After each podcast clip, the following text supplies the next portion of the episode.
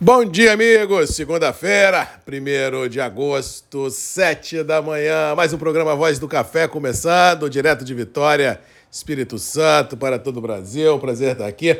Mês novo, semana nova, print final de 22 já correndo solto. Emoções não faltarão nesses próximos meses que temos pela frente, já que a geopolítica e também o clima e também juros e também política no Brasil com certeza nos reservarão grandes emoções daqui para frente. Então o ideal é sempre adotar a postura conservadora, porque ninguém sabe em sã consciência o que vem por aí dessa caixinha de Pandora que é o nosso dia a dia nos mercados globais. Semana começa com tempo aberto em praticamente todo o país, não há chuva prevista nem para o centro-oeste, nem para o sudeste, nem para o sul. As frentes continuam no extremo norte do, do Brasil e também no litoral ah, do nordeste. É possível que no final da semana entre uma frente fria ah, no sul do país, mudando as temperaturas, tanto com frio com relação a chuva e isso deve impactar o clima, pelo menos lá na região sul,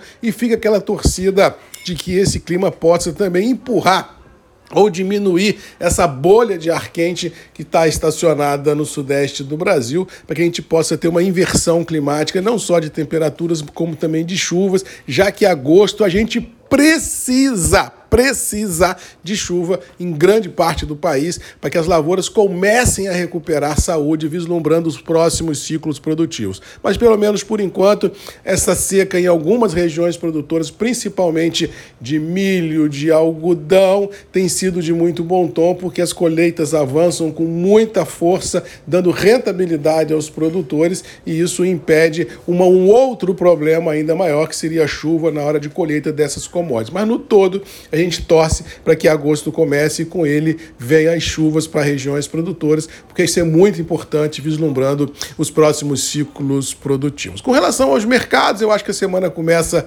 dentro de um marasmo muito grande, não vislumbro grandes volatilidades, principalmente no campo negativo, até mesmo esse suspense que nós tivemos no final de semana na geopolítica de que a Nancy Pelosi, ou seja, a congressista americana que está fazendo um tour uh, pelo, pela Ásia, poderia ir a Taiwan e a China falou: olha, acho bom não ir não, que pode complicar as relações bilaterais entre Estados Unidos e China. E ao que parece, ontem, numa declaração que ela parou no Havaí, a caminho da Ásia, nem mencionou o nome de Taiwan. Ou seja, se isso uh, ajudar, eu acho que a gente pode ter um mercado globalmente falando de recompras em todos os níveis, já que não houve um fato novo contundente que impactasse a essa expectativa de recompras no radar, nem na geopolítica, nem com relação a juros, nem com relação à inflação global que continua a assustar tudo e todos. Ou seja, ao que parece, vamos começar o mês e a semana, pelo menos nos mercados de renda variável, eh, no campo positivo e no dólar, vai ficar nisso aí entre 5,10 e 5,20, dependendo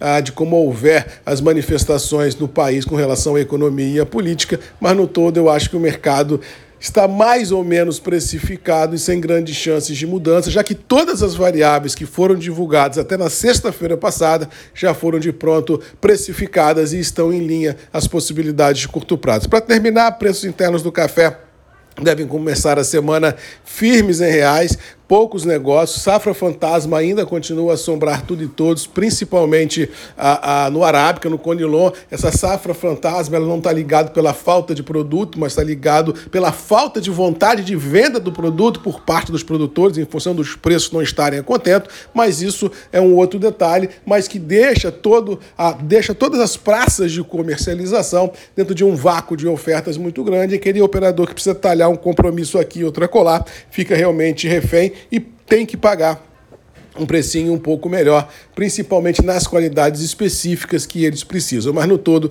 acho que o mercado do café está firme em reais e com muita dificuldade em romper esses atuais níveis de preço, principalmente naquele discurso de alguns operadores, se esse discurso for de baixa das cotações. Isso eu particularmente descarto, não vejo essa possibilidade nem no curto, nem no médio, nem no longo prazo, salvo, é claro, uma, uma, uma variável nova que entre no mercado e que bagunce todas essas verdades das quais nós estamos aí acostumados a trabalhar e a vivenciar. No mais, vamos ficando por aqui, desejando a todos uma boa segunda-feira, que Deus nos abençoe, que a gente possa enfrentar os desafios e vencê-los. E lembrando que todo dia, sete da manhã, eu e você temos um encontro marcado aqui nos grupos e redes MM, ponto de encontro de todos nós, para quem sabe no presente descobrir um pouquinho desse futuro que vem por aí. Boa semana, bom mês de agosto e até amanhã.